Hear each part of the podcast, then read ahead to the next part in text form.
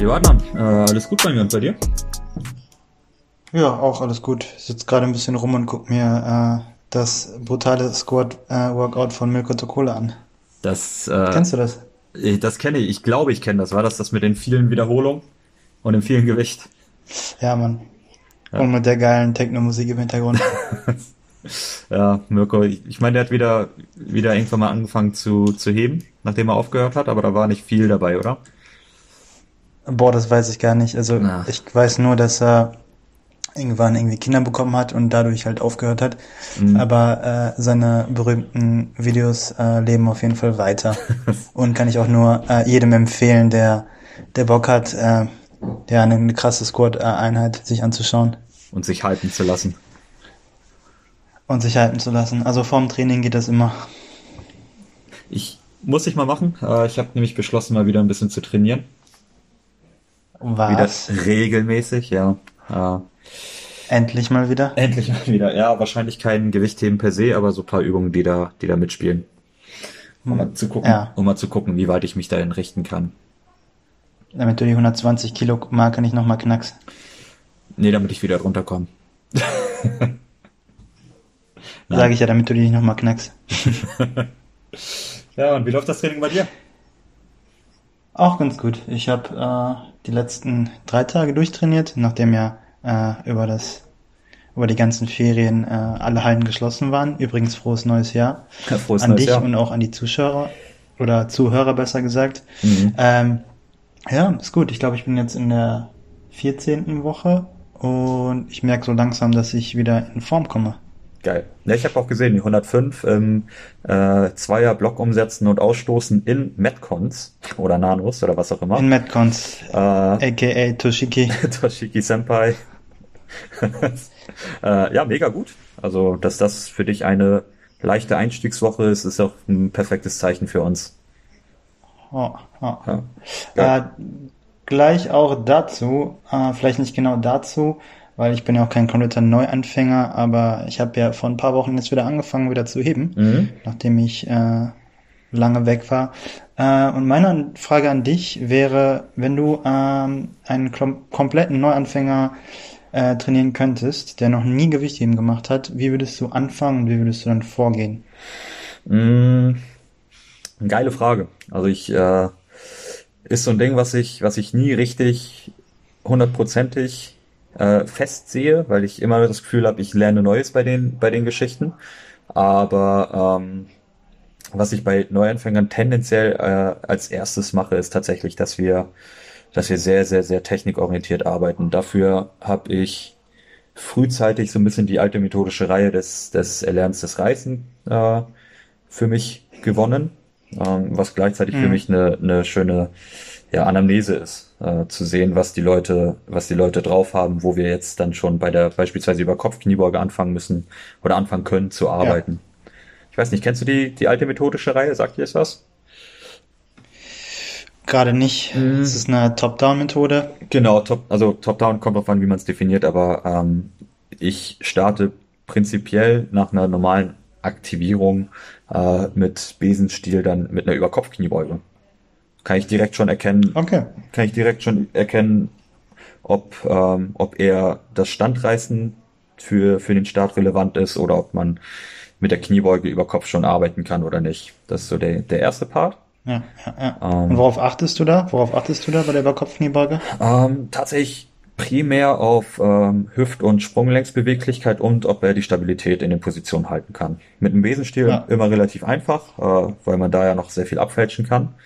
Aber später, wenn wir noch zwei, drei andere Übungen gemacht oder ausgeführt haben, geht's dann im Idealfalle schon zur Langhantel. Und da kann man dann noch deutlich. Also würdest du direkt, mhm. Erzähl. würdest du direkt äh, mit ihm Gewicht heben oder beziehungsweise Derivate des Gewichthebens ausprobieren und nicht erstmal ein Krafttraining machen? Äh, ja, ich würde ein Der Derivat des Gewichthebens äh, nutzen oder machen. Ähm, liegt aber auch ein bisschen an der Demografie, die ich habe. Ne? Also ich habe sehr viele Leute, die das Gewichtheben per se erlernen möchten. Ähm, viele Leute, die das, äh, die ihre Technik verbessern möchten oder überhaupt die Technik er vernünftig erlernen möchten. Und äh, da ist es halt so, ich weiß, dass sie wirklich diese zwei, drei Übungen unbedingt äh, lernen wollen. Und dann nutze ja. nutz ich das, ähm, versuche ihr Interesse weitergehend, weitergehend zu wecken und natürlich dann, also in dem Sinne dann die Technik des Gewichthebens zu, ja, anzulernen, wenn man das so sagen möchte. Hm, interessant. Ja, ähm, ich glaube, da sind wir ein bisschen vorbelastet, weil die meisten Leute, die uns zu, uns kommen, die wollen ja Gewichtheben machen. Aber gehen wir einfach mal davon aus, dass du jemanden hast, der irgendwie vielleicht 10, 12 Jahre alt ist mhm. und aber einfach sich nur irgendwie sportlich betätigen möchte oder mhm. es ganz cool findet, irgendwie Gewichte durch die Gegend zu bewegen. Mhm. Da würdest du auch vorgehen? Wie würdest du da vorgehen? Würdest du da auch Gewichtheben mit ihm machen? Mhm. Kommt ein bisschen drauf an. Also ich weiß ja von dir, dass du zum Beispiel auch relativ viel äh, äh, inspezifisch oder unspezifisch arbeitest, dass du den, den äh, Jugendlichen so ein bisschen in die, in die athletischen Bewegungen einfach einführen willst. Ähm, ja. Wenn ich, wenn ich ähm, Jungs habe, die wirklich Bock haben, richtig Gewichtheben zu machen, dann mache ich das so, dass ich unsere ersten 30 Minuten, 20 Minuten für ein paar Gewichthebetechniken nutze und danach, äh, ja. danach die Konzentration dann eh weg ist und dann können wir tendenziell eher so ein bisschen, bisschen breiter arbeiten, weil dann, weil wir dann vergessen ja. können, da noch weiter in der Technik zu arbeiten. Ähm, wenn die da gar, wenn die da gar nicht so das Interesse zu haben, dann würde ich da tatsächlich, also nicht spezifisch das Interesse haben, und dann würde ich da tatsächlich auch ein bisschen breiter anfangen. Dann würde ich das so ein bisschen zirkeln, okay. im, im Idealfalle, dass wir da Krafttraining plus vielleicht äh, auch einen Besenstiel über Kopfkniebeuge oder sowas mit integrieren, dass das für die Kniebeugen ja. sind. Okay, okay. Ja, das weicht ein bisschen von, von meiner mhm. Herangehensweise ab, glaube ich, weil ähm, ja, es kommt ja immer drauf an, was du, was derjenige möchte, aber wenn du halt jemanden hast, der selber nicht weiß, was er möchte oder sich halt einfach nur mhm. äh, sportlich betätigen möchte und deswegen einen Gewichtheberverein aufgesucht hat, würde ich mit ihm ähm, erstmal auch, wie du schon gesagt hast, eine Anamnese machen, mhm. das heißt eine Überkopfkniebeuge ausprobieren, aber generell würde ich halt mit ihm, wenn er äh, zwölf äh, Jahre alt ist und 20 Kilo wiegt oder 16 Jahre alt ist und 40 Kilo wiegt, würde mhm. ich mit ihm erstmal Krafttraining machen, um einfach die muskulären Voraussetzungen zu schaffen, bevor ich äh, generell in sowas wie eine Überkopfkniebeuge oder ja, das Reißen äh, mhm. mit, mit, mit Gewicht reingehe. Mhm. Das wäre also mein, meine Vorangehensweise. Ja, also ich glaube, dass so extrem unterschiedlich ist das gar nicht. Ähm, ich glaube nur, ja. dass ich mein, mein Zeitslot äh, die ersten 10, 15, 20 Minuten halt fürs Gewichtheben aufbringe und danach dann quasi, mhm. quasi denselben Ansatzpunkt fahre. Ähm, ich ja. persönlich finde das halt, finde halt, dass, dass man das so ein bisschen auch äh, nutzen sollte, dass oder nutzen kann, dass die äh, Konzentration da äh, für diese eher komplexen Übungen vorhanden ist und dass da vielleicht auch gar keine Abneigung da, dahingehend ist oder da liegt. Also wenn die tatsächlich Bock drauf haben, ja, natürlich nicht, dann nein. passt das doch. Dann kann man das ja ansetzen. Wenn die überhaupt nicht ja, wissen, was sie, da, was sie da, was sie hier machen können, sozusagen, ja, dann, dann gibt man denen vielleicht ein bisschen mehr Ablen äh, Abwechslung und vielleicht nicht gleich die schwerste ja. Herausforderung. Naja, ich glaube auch, man, es kommt ein bisschen darauf an, was, äh, was für ein Background auch noch vorhanden ist. Mhm. Also wenn du halt jemanden hast, der eh schon vorher irgendeine Art und Weise äh, sich bewegt hat, sei es eine Spielsportart oder eine Individualsportart, kann man wahrscheinlich so dran gehen, aber wenn du halt jemanden hast, der vorher noch nie so wirklich Sport gemacht hat, dann ähm, bestehe ich eigentlich darauf, dass man vieles gleich zu Anfang kennenlernt und ja, vieles einfach mal ausprobiert und generell in Anführungszeichen eine breite Basis schafft in dem Sinne. Mhm. Mhm. Wie machst du es, wenn du dann jemanden hast, bei dem du ähm, wirklich dann sagen kannst, dass er Techniktraining äh, ausführen sollte oder kann oder wenn es darum geht, dann Techniktraining auszuführen. Ähm, teilst du, teilst du deine Übungen auf? Also wenn, sagen wir, du hast zwei Einheiten mit dieser Person, würdest du dann einen Tag im Reißen, mhm. einen im Stoßen tendenziell verbringen oder wie machst du das? Das ist äh, Nee, eine gute Frage. Äh, das habe ich mich auch schon des Öfteren gefragt, wie das andere machen, aber mhm. ich würde es halt folgendermaßen machen, dass ich so viel Zeit mit dem Reißen äh, verbringe, bis das Reißen einigermaßen gut aussieht ähm, und dann zum Stoßen übergehe. Mhm. Ähm, beim Reißen aber in den einzelnen Einheiten nicht so viel Zeit mit der äh, Übung an sich verbringe, mhm. sondern halt kurz reingehe und dann darauf basierend weitere Übungen ausführe mit dem mit demjenigen, mhm. damit wir einfach ähm, ja die die Grundlagen schaffen für, für generell fürs schwere, für schwere Gewichte und fürs Reißen an sich selber. Ja. Weil ich denke, das Reißen, äh, wenn man das einmal erlernt hat, dann äh, fällt das Stoßen einem natürlicher und einfacher. Mhm. Klar, du hast natürlich eine andere Bewegung und Dazu gehört auch nochmal eine andere ja, Beweglichkeit in dem Sinne, weil du musst ja deine Ellenbogen nach oben bringen, die Handel liegt ja auf der Schulter drauf mhm. und so weiter und so fort. Aber der Ablauf, der Zug und äh, die Hocke sind ja, ähneln sich ja relativ. Ja. Aber das, Daher würde ich mhm. sagen, ich fange mit dem Reißen an, perfektioniere das und wenn das passt, dann gehe ich zum äh, Umsetzen und Stoßen über. Ah, okay. Ähm, das ist, verwundert mich tatsächlich gerade ein bisschen, ähm, weil ich bei dir auf jeden Fall der Meinung bin, dass du sehr gute Ausstoßer hast. Und ich habe die Erfahrung, dass, äh, dass das Ausstoßen relativ früh eigentlich äh, kommen sollte oder ausgeführt werden mhm. sollte, weil ich, ich äh, stimme dir safe zu. Also Reißen, wenn du das Reißen perfektioniert hast, dann verstehst du das Umsetzen zu 90 Prozent. Ja. Ähm, das Ausstoßen aber ist, finde ich, immer ein anderes Biest und ich ich hade da tatsächlich relativ doll, weil ich finde, ausstoßen bin ich nicht der beste, nicht der beste Coach. Da, da fehlt, ja. da fehlt mir noch ein bisschen. Ähm, und hab dann bin dann dazu übergegangen, dass wir das Ausstoßen tendenziell früher anfangen zu trainieren. Jetzt, wo ich höre, dass du, dass du das, das heißt, dass du das ein bisschen, wann, bisschen später das ansetzt, dir? bitte? Uh, sorry. Uh, wann wäre das bei dir? Oder wann würdest du mit dem Ausstoßen anfangen? Ähm, relativ zu Beginn, aber ich habe auch eine andere, eine andere Herangehensweise als du. Ähm, okay.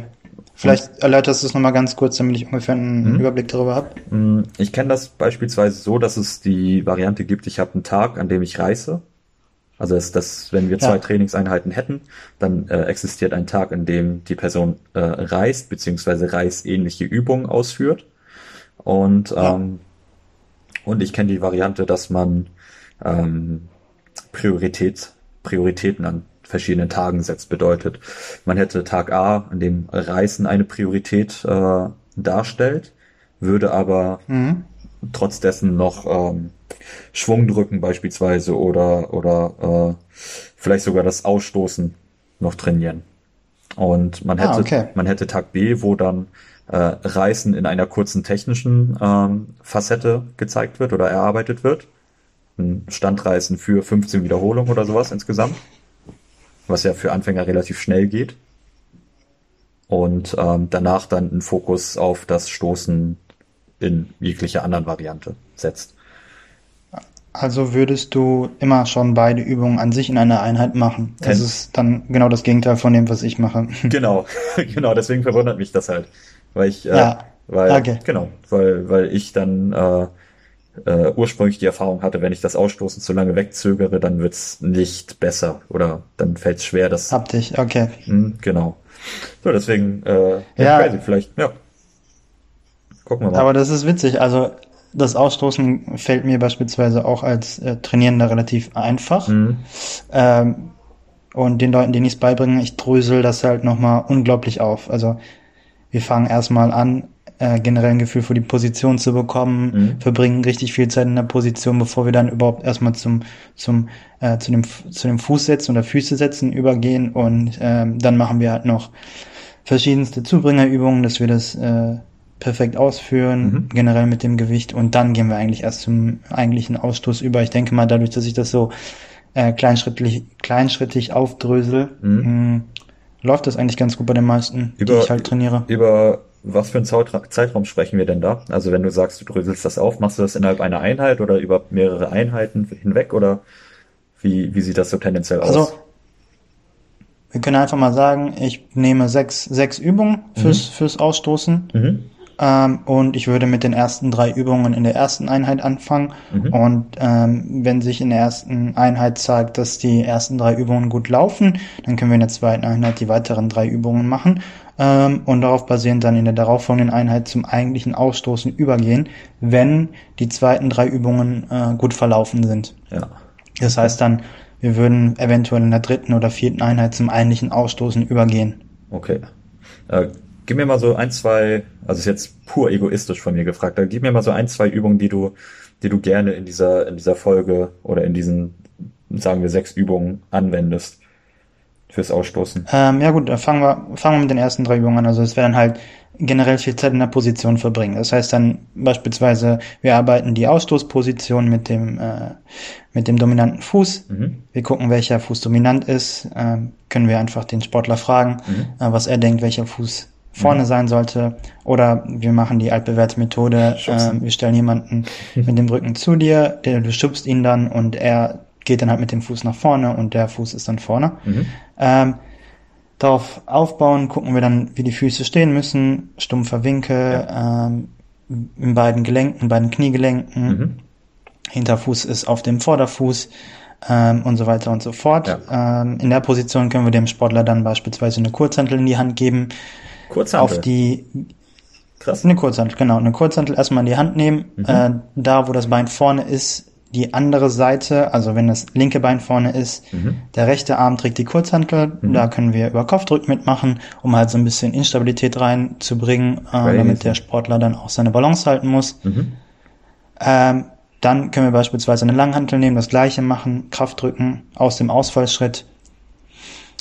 Geil. Dann ähm, die zweite Übung wäre beispielsweise, dass wir, wie soll ich es am besten beschreiben? Ich nenne es Jerk Balance. Es ist halt ein bisschen wie äh, Hocke senken oder Unterhocken, mhm. dass du halt in dem Ausfall ein bisschen kürzer stehst und dann versuchst aus dem kürzeren Ausfallschritt und der Hantel in der äh, Position unten, in der Umsatzposition, mhm. dann versuchst rauszuspringen, den Fuß nach vorne zu setzen und die Handeln über Kopf zu führen. Okay, also also ein bisschen wie Hocke senken, mhm. ähm, nur dass du kurz stehst und lang den Fuß setzt nach vorne ah, nach okay. einem Auftakt. Ja, äh, ja, aber die die benutze ich auch ganz gerne, muss ich auch sagen, die gefällt mir relativ gut. Du meinst mit der Handel auf den auf den Schultern vorne, ne? Also in der Front genau. Position. Okay, ja. Die mag genau. ich auch sehr gerne tatsächlich. Wenn das so wenn das zu anspruchsvoll oder zu schwierig ist, kann man halt auch zum Schwungdrücken übergehen. Es geht mir halt einfach nur um diese, ähm, um den Umkehrpunkt oder um den, um den Dip, mhm. dass der Sportler weiß, okay, so und so tief muss ich runter. Okay. Ähm, Dann kann man weiter voranschreiten mit äh, beispielsweise dem Dip an sich selber und den Füße setzen. Mhm. Ähm, man kann halt beispielsweise ohne Hantel versuchen, 50 Wiederholungen nur die Füße setzen aus dem Auftakt oder aus der Streckposition, je nachdem, wo das Problem liegt. Also mhm. ich fange mal ganz gerne an aus der Streckposition. Also ich stelle mich mit Beidbeinen, also beidbeinig an die Linie, mhm. gehe in die Streckung und versuche dann aus der Streckung die Füße zu setzen. Also von den, von den Zehenspitzen. Und das wiederhole ich ganz oft. Von den Zehenspitzen? Genau, oder von den Zehenspitzen. Ja, genau, cool von den Zehenspitzen aus der Streckposition. Mhm. Das versucht ja äh, dem Sportler so oft wie möglich zu machen, einfach äh, damit er weiß, okay, wie muss ich die Füße setzen, wie muss ich die Füße ja. setzen. Und, ähm, ja. und wenn das sitzt, dann, äh, dann, dann, also wenn du das Gefühl hast, das sitzt, dann geht's zur nächsten Übung und äh, wenn da der Übertrag fehlt, erstmal an, an leichten Lasten weiter, weiter, weiter üben mit der Geschichte dann. Genau, ich würde, ich denke mal, ich würde dann weiter zum Schwungdrücken nochmal gehen oder zum äh, mhm. Ausstoßen aus dem Nacken, mhm. äh, bevor ich dann zum eigentlichen Ausstoßen gehe und da generell auch leichte Lasten, ja. damit der Sportler oder damit ich den Sportler äh, selber in der Position verbessern kann. Also ja. was ich halt mache, ist, ähm, ich stehe immer nebenbei und verbessere immer die Position. Mhm.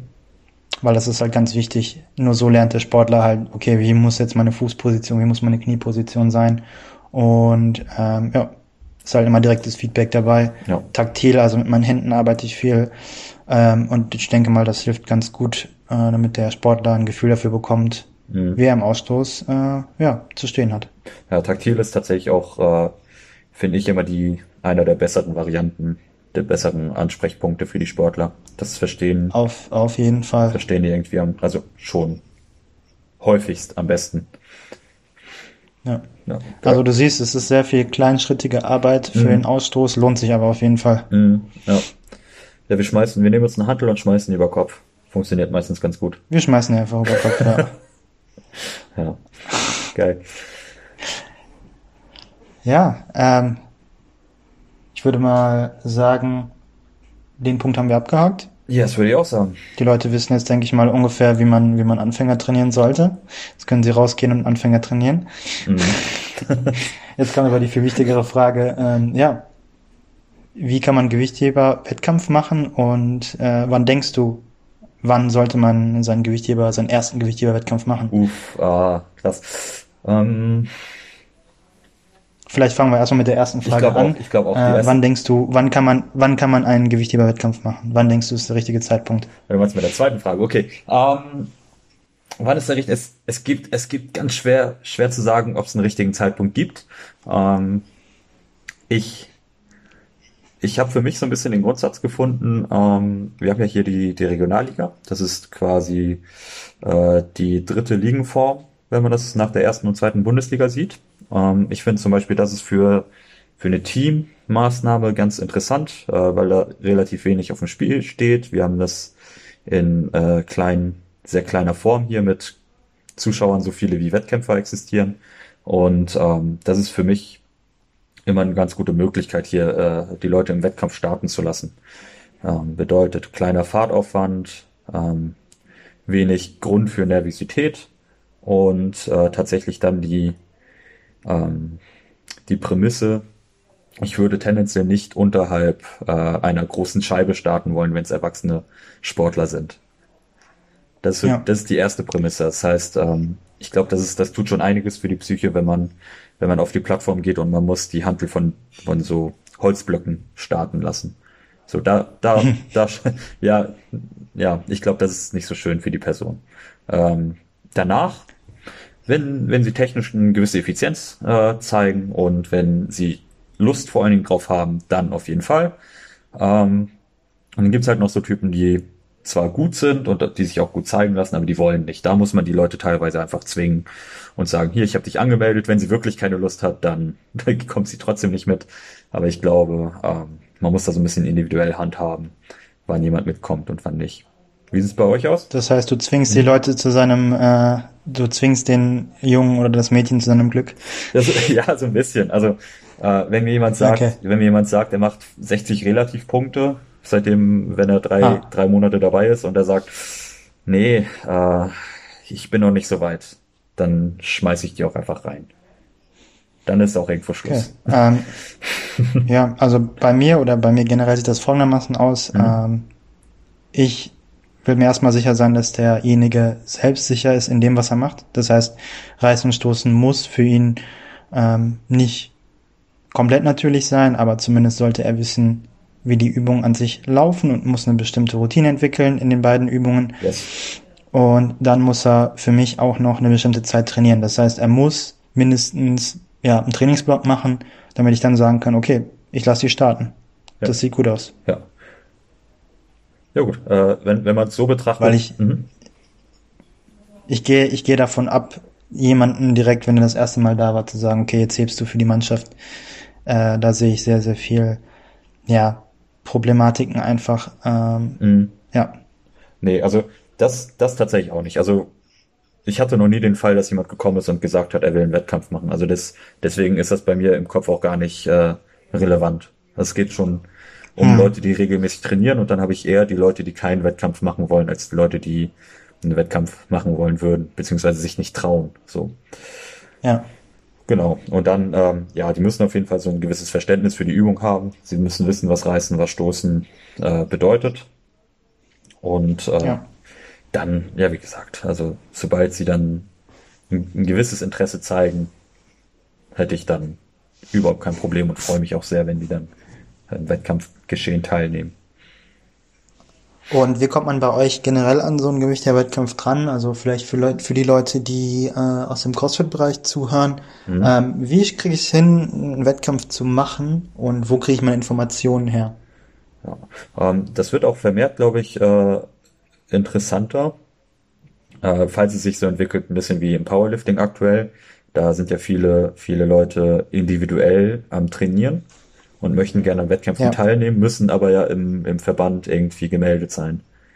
Das funktioniert ja auch über einen Verein. Das heißt, der Verein wäre so der erste Ansprechpartner ähm, oder einer der Ansprechpartner, wo du, wo du dich bei offiziellen Wettkämpfen im BVDG so oder so anmelden müsstest in einem Verein. Ja. Ähm, da hättest du direkt einen Ansprechpartner. Bei uns ist es auf der Seite des Landesverbandes äh, GVSH. Da ist ein offizieller Terminkalender äh, zu, zu sehen, an dem du auch sehen kannst, welche Termine hier in der Region Nord, also müsste das äh, Schleswig-Holstein, Hamburg, Mecklenburg-Vorpommern, Niedersachsen und Bremen. Ähm, dort sind alle, mhm. alle, alle Wettkämpfe gelistet. Ähm, bringt dir halt leider nichts, weil du im Verein gemeldet sein musst. Ähm, da ist keiner gelistet, ja, der, der vereinsunabhängig äh, genau gezeigt wird. Und wie gesagt, wenn das immer individueller wird mit Online-Coaching oder Remote-Coaching und Co., dann wird es immer schwerer für die Leute rauszufinden, äh, wo die Wettkämpfe stattfinden. Da muss man, genau, da muss man sich äh, im Verband oder in dem Verein informieren. Oder hier. Ist das bei euch? Bei euch das auch? heißt, du würdest, das heißt, vielleicht noch die Frage, du, das heißt, du würdest auch jemanden aufnehmen, der jetzt zum Beispiel bei euch in den Verein vorbeikommen würde und sagen würde, ey, ich trainiere und der in der Box, äh, ich würde gerne mal einen Wettkampf machen, kann ich über euch starten? Würdest um, du einfach Ja sagen und mm. ihn starten lassen? nee, ähm, tatsächlich nicht. Also ich äh, hab ähm, ja, nee, nee, also ich würde ich nicht machen. Ja, das ist mir ist mir tatsächlich ähm, nicht nicht geheuer. Ich lasse. Okay, weil das hat sich jetzt gerade so angehört. Nee, nee, nee, nee, nee, absolut nicht. Also ich äh, lasse nur Leute starten, die unter mir trainieren. Ja, ich habe ja dann auch Leute, okay. die, die ich remote coache und die würde ich starten lassen, wenn ich mir da ähnlich wie äh, bei den anderen Sachen sicher bin, dass es, ähm, dass es klappt. Ne? Also Klar, macht Sinn. andererseits, also du kannst ja hypothetisch jemanden aufnehmen, bei dem du sagst, äh, du weißt gar nicht, wie diese Person ist, was sie auf Wettkämpfen macht und dann musst du dich halt rechtfertigen für, für Leute, die du eigentlich gar nicht kennst. Nee, das ist nichts, was ich mache. Genau. Ähm, genau. Wie ist es bei euch in, in Nordrhein-Westfalen? Ähm, habt ihr da auch irgendwie Terminkalender gegeben, die äh, öffentlich ersichtlich also, sind?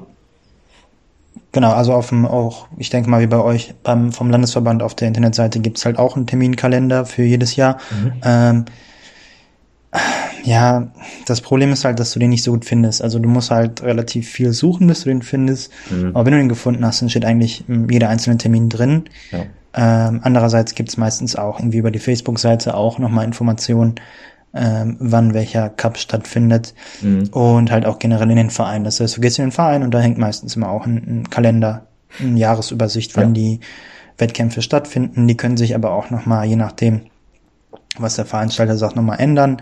Klar. Das heißt, wenn irgendwie ein Termin nicht passt, dann wird das nochmal geändert, aber dann wird das meistens auch bekannt gegeben.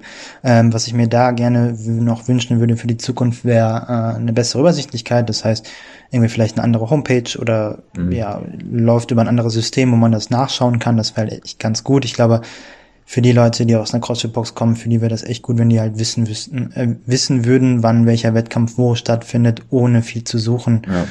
Genau, aber ansonsten, die meisten, die halt irgendwie äh, starten, müssen sich ja eh über, äh, über einen äh, Verein anmelden. Ähm, und da bekommt ihr es ja meistens auch immer von den Leuten mit, die ja. sich dort engagieren. Ja. Ähm, was ich halt irgendwie ein bisschen schade finde, ist, dass man äh, ja einem Verein, einem Verein zugehören muss, um halt irgendwie einen Wettkampf mitzumachen. Dass es irgendwie nicht so viele Wettkämpfe gibt, wo man einfach mal so starten kann. Ich glaube, das finde ich, glaube ich, auch ganz cool. Ja.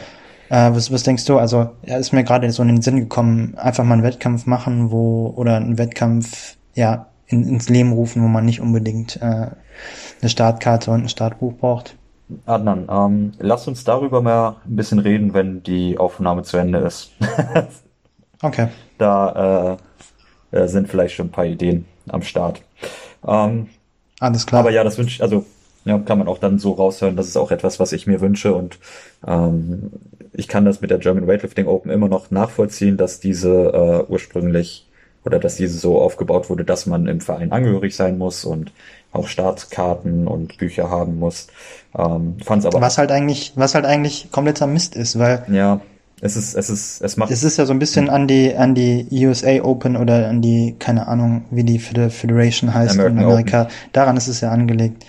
Mhm. Ja, genau, American Open und ich glaube, die sind ja, soweit ich weiß, auch zugänglich für jeden, oder? Also du musst halt irgendwie einem Club angehören oder kannst auch selber starten, ohne einem Club anzugehören. War das so, dass du unaffiliated sein kannst? Weiß ich gar nicht. Ich glaube, du musst registered sein in dem, in dem Verband. Das heißt, du musst irgendwie eine Registrierung haben vom, vom, vom mhm. Bundesverband in dem Sinne, mhm. Bundesverband USA. Aber theoretisch kann sich halt jeder hin zum Kunst dort anmelden, glaube ich. Mhm. Ich bin mir nicht sicher, aber ich vermute es, weil ich halt schon mal ein paar Leute gesehen haben, habe, die keinem Club zugehörig waren. Mhm. Daher würde ich das einfach mal so sagen oder behaupten. Mhm. Falls einer der Zuschauer oder Zuhörer weiß, wie das genau da abläuft, äh, meldet uns bei, meldet euch bei uns und äh, ja.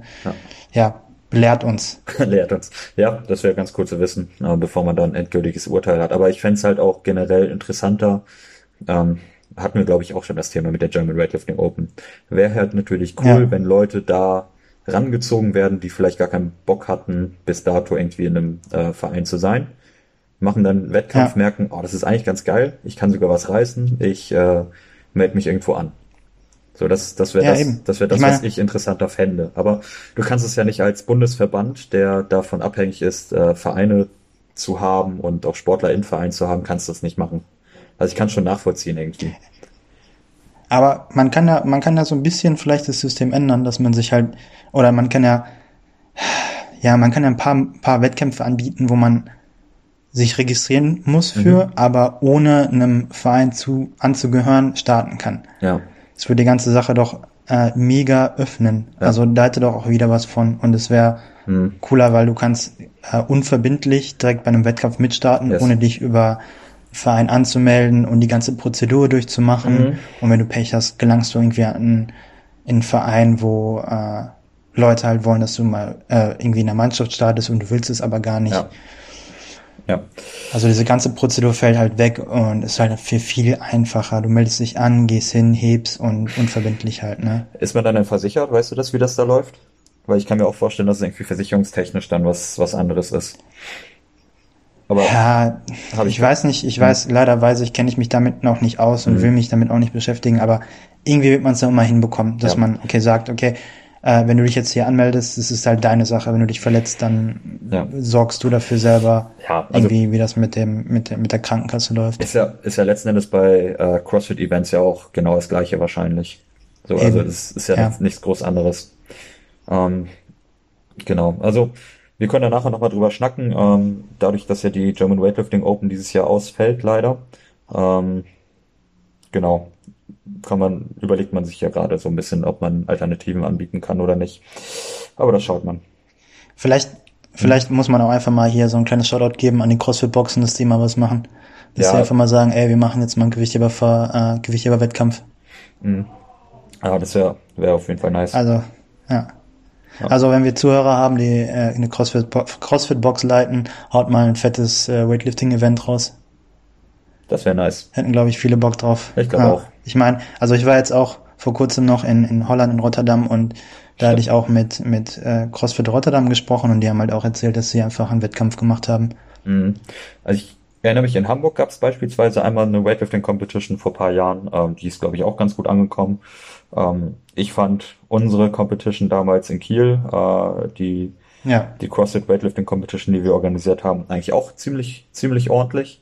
Und da hat man auch gesehen, mhm. dass da ein gewisser Zulauf ist. Also sowohl von Gewichtheberseite aus, als auch von äh, CrossFit-Seiten, also von den CrossFit-Leuten. Und Auf jeden Fall. Das ist, glaube ich. War ein mega Event, hat echt Bock gemacht. Ja, das war auch mega. Jo. Was war die zweite Frage nochmal? Oder die erste Frage? äh, was war die erste Frage? Ja, wie man dran kommt und äh, wann wir starten. Ne, wir haben beide Fragen erörtert, tatsächlich. Ah, okay. Dann haben wir beides, beides äh, perfekt abgehakt. Nice. Wir sind zwar ein bisschen abgedriftet gerade und äh, ich bin kurze, in den kurzen Range-Mod gegangen, aber äh, ich würde sagen, wir machen da einfach mal, wir machen einfach mal weiter. Ja, yeah, würde ich ähm, auch sagen. Ja, ähm, klar, wir haben jetzt über Anfänger geredet, aber gehen wir mal davon aus, du bekommst irgendwie einen Sportler. Bei dir äh, oder zu dir kommen ja wahrscheinlich relativ viele Handballer. Mhm. Sagen wir, ein Handballer kommt zu dir oder ein Rugby-Spieler kommt zu den Verein und möchte gerne ein bisschen äh, Krafttraining oder in Anführungszeichen Athletiktraining äh, mhm. machen, um besser in seiner Sportart zu werden. Ja. Was würdest du mit ihm in erster Linie machen, wenn er ähm, noch nie was vom Gewichtheben gehört hat? Mhm. Wenn er noch nie was vom Gewichtheben gehört hat und wirklich nur für, den, genau. für seinen Sport athletischer werden will. Yes. Dann ähm, kommt ein bisschen auf die Anamnese an, auch hier wieder, äh, was, was er, was seine körperliche Konstitution, was seine Bewegungsfähigkeit angeht und ähm, vor allen Dingen der Zeitfaktor. Wie viel Zeit nimmt er mit? Wie langfristig soll das gebunden mhm. sein? Ähm, daraus resultieren verschiedene Faktoren oder verschiedene Möglichkeiten. Ähm, ich glaube, das, worauf du hinaus möchtest, ist, dass es nicht zwangsläufig mit Gewichtheben zu tun haben wird. ähm, ja, ja, das kommt ganz gut hin. Könnte sein. Nee, ähm, es muss nicht zwangsläufig mit Gewichtheben zu tun haben. Und zwar ähm, ja. haben wir letztes Mal auch schon erörtert, dass wir beide so ein bisschen im Joe DeFranco-Stil äh, oder zumindest was von Joe DeFranco äh, mitgenommen haben. Und mhm. ähm, das ist auch mein Leitfaden so ein bisschen, wenn du ein, und er ist der Meinung, wenn du einen Sportler hast, den du für acht Wochen hast und der dann in den Combine-Test, also den NFL-Leistungstest äh, gehen muss, dann wirst du einen Teufel tun und dann mit ihm anfangen, Gewichtheben zu trainieren. Das ist, äh, sehe ich genauso wie er, wie er, das ist Bullshit. Du, du verschwendest so viel wertvolle Zeit, die du für Power Output trainieren möchtest, ähm, um erstmal die Langhanteltechnik zu erarbeiten. Also sehe ich zumindest so. Ich weiß nicht, wie du das siehst. Ähm, da haben wir so viele, so viele Möglichkeiten, die Hüfte explosiv oder die Beine explosiv zu fordern und fördern, dass wir da nicht mit dem Gewichtheben mhm. starten müssen. Wie machst du, machst du das? Also würdest du es auch so sehen?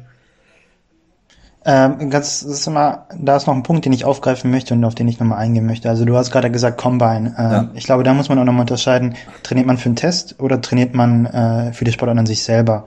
Und wenn du halt beispielsweise äh, ja einen Test bestehen musst, mhm. dann trainier halt den Test, Alter. Weil ja. was bringt dir Gewichtheben, wenn du in dem Test kein Gewichtheben machen musst? Ja. Äh, wenn du generell aber äh, an einer Schnellkraft oder an einer Schnellkraftfähigkeit, ja. an einer Ständigkeit, an einer Kraft arbeiten musst, dann mach halt alles das, was dir hilft, ohne zu viele Ressourcen zu verbrauchen.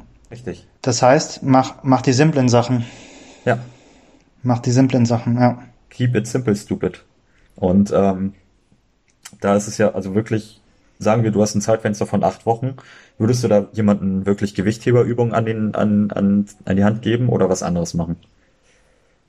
Also äh, sagen, gehen wir einfach mal davon aus, mhm. ähm, wir müssen ihn stärker machen. Ja. Wir sagen jetzt nicht mal Athletiktraining, wir sagen, wir müssen ihn stärker machen. Mhm. Dann würde ich ihm die Übung an die Hand geben, die äh, am wenigsten Zeit brauchen, mhm. die am wenigsten technikintensiv sind mhm. und mit denen ich progressiv arbeiten kann. Ja. Das sind, glaube ich, so meine drei Punkte, die ich wählen würde. Ja. Was ist mit dir? Ähm, wenn wir wenig Zeit haben oder wenn wir ihn nur stärker machen wollen, ja, nur, das ist, ja, also kurzer, möglichst kurzer Zeitaufwand, also möglichst wenige Ressourcen verschwenden, um die Übung zu erarbeiten äh, oder zu erlernen, um ihn dann maximal stark zu kriegen. Ähm, das sind halt ja. simple Übungen, keine, keine groß explosiven oder ja, äh, spezifischen Übungen. Ähm, Andererseits, wenn ich jetzt beispielsweise meine Jungs aus dem Fußball habe, die sind ja, das sind ja Jugendsportler oder im Handball, das sind ja alles äh, zwischen U15 und U19.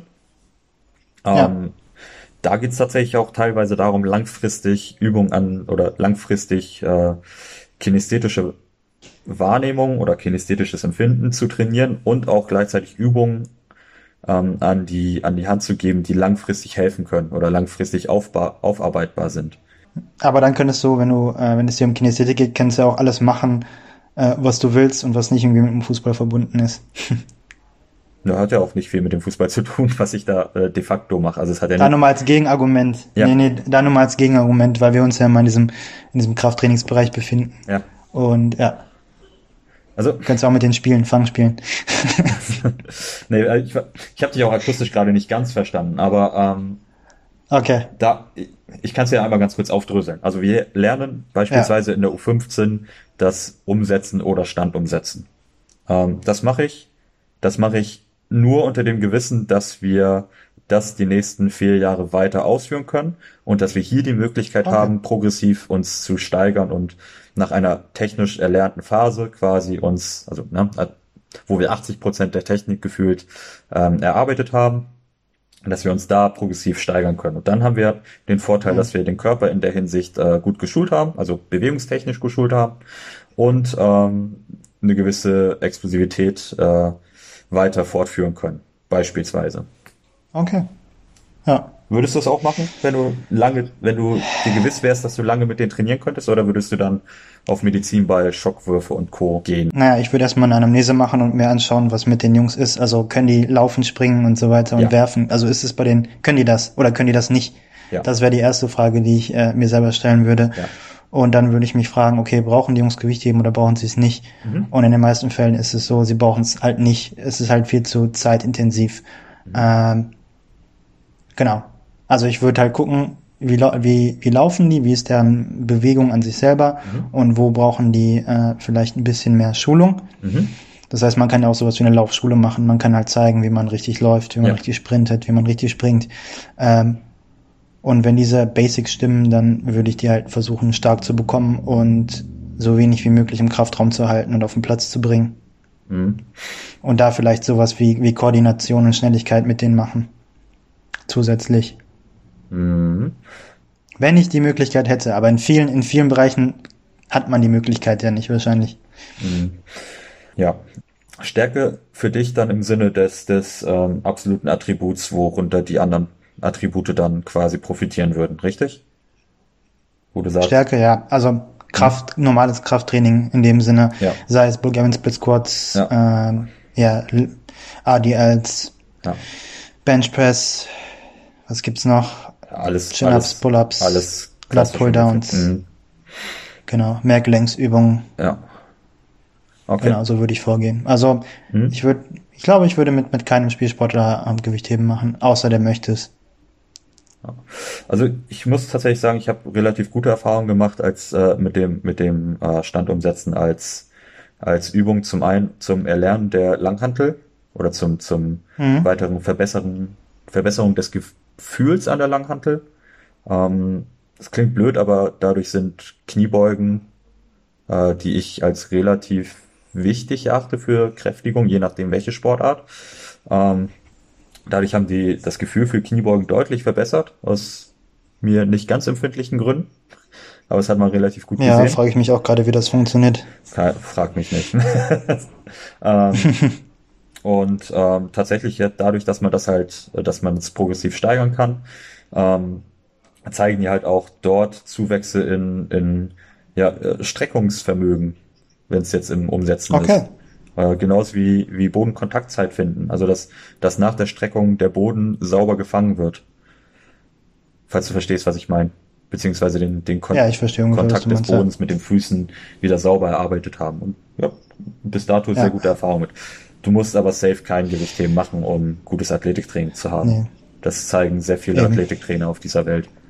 Ja. Ähm, ja, also wie gesagt, beispielsweise Joe DeFranco, wenn es darum geht, äh, Power Clean Stand umsetzen. Nö, stattdessen mache ich äh, vertikale Würfe mit dem Medizinball. Kannst halt genauso explosiv arbeiten, ja. wenn du das unbedingt möchtest. Klar. Ja. ja. Ja, ich glaube, da gibt's auch, äh, wird man, oder wir können uns einig sein, dass wir uns uneinig sind und dass wir nicht zu einem äh, Punkt kommen werden in, äh, in dieser Diskussion. Ja. Ähm, ich würde sagen, wir, wir gehen einfach weiter und beschäftigen uns noch mit der letzten Frage, die ich noch für dich habe. Ähm, und zwar die Frage an dich, kann man ähm, Gewichtheben, Leistungssport vom Gewichtheben, Breitensport trennen? Hm.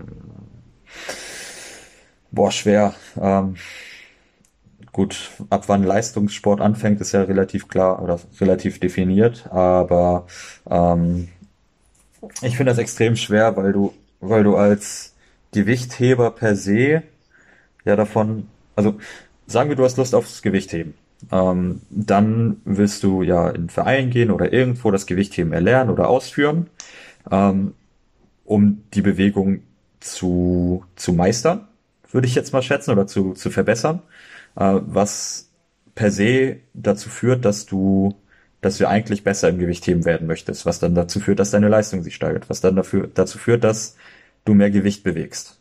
Ja. Und ich, ich sehe nicht den Unterschied zwischen dem Breitensport dann, in dem Falle, zum Leistungssport im Sinne des, des, äh, des Ziels, sich zu verbessern.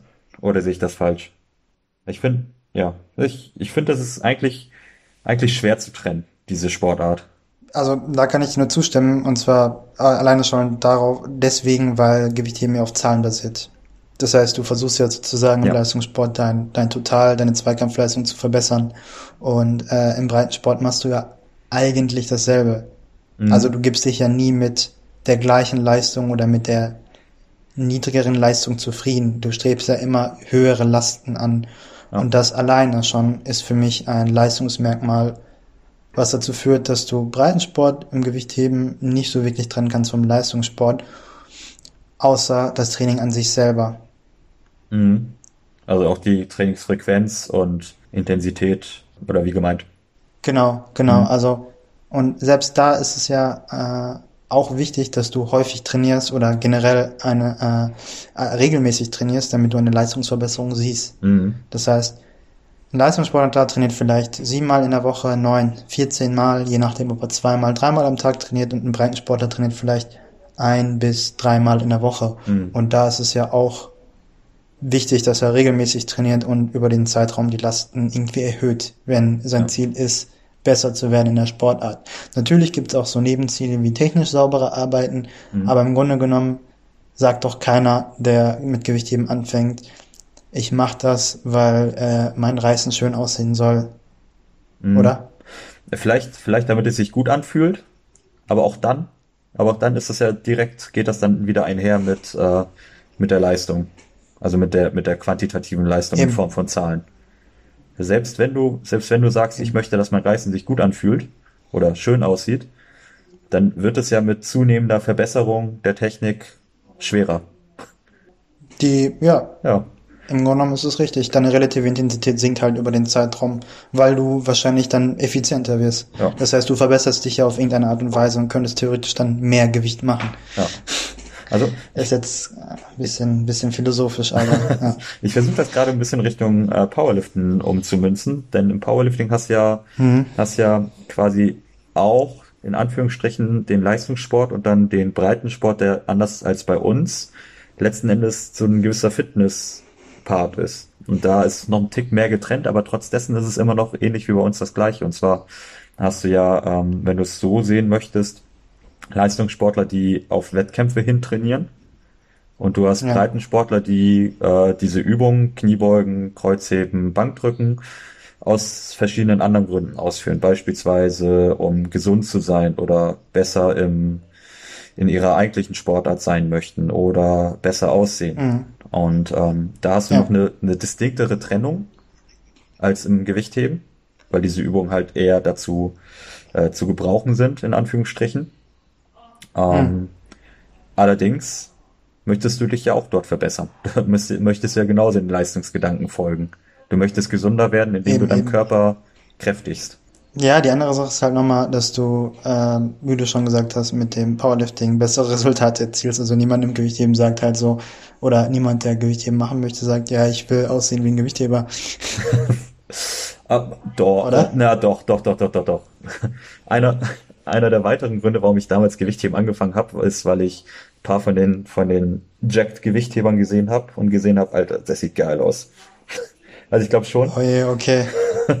also alles klar. Also nicht wahr? Nein, Mann, einfach das sieht das, ne, das ist eine Ästhetik, das ist eine Ästhetik, die ich gut finde. Ähm, so so okay, ja. drahtig, drahtig, aber stark. Weißt du? Ja. Und ich glaube, ja. da gibt's da gibt's einige, die das auch noch ganz interessant, also das, die das auch interessant finden. Was auch vollkommen in Ordnung ist. Ja. Okay, Daniel, dann würde ich sagen, dass wir mal so langsam zum Ende kommen. Jawohl. Ähm, ja, war wie immer ein Privileg mit dir äh, über das Gewichtheben reden zu dürfen und vielleicht auch nochmal eine kleine Sache äh, eine kleine persönliche Sache. Ich habe extra für meine Jungs und äh, generell für alle, die das Gewichtheben lieben, eine kleine Playlist auf Spotify erstellt. Die nennt sich äh, Max Out Tunes, Tunes mit Z. Nice. Und wenn ihr Bock habt, dann schaut mal bei Spotify vorbei und zieht euch das Ding rein. Mhm. Ähm, da ist auch unser Intro, Intros-Track drauf, äh, also eine geile Sache. Ach, geil. Ähm, ja, nice. Werde ich mir nachher anhören. Direkt im Trainingsraum. Und äh, werde dir nochmal Feedback geben. Aber es kann ja nur gut sein für ein paar Max-Outs. Daniel, ich wünsche dir noch äh, einen schönen Tag und viel Spaß beim Training heute. Ja, wünsche ich dir auch. Ähm, wir schnacken spätestens Danke. in einer Woche wieder. Alles klar. Mach's gut.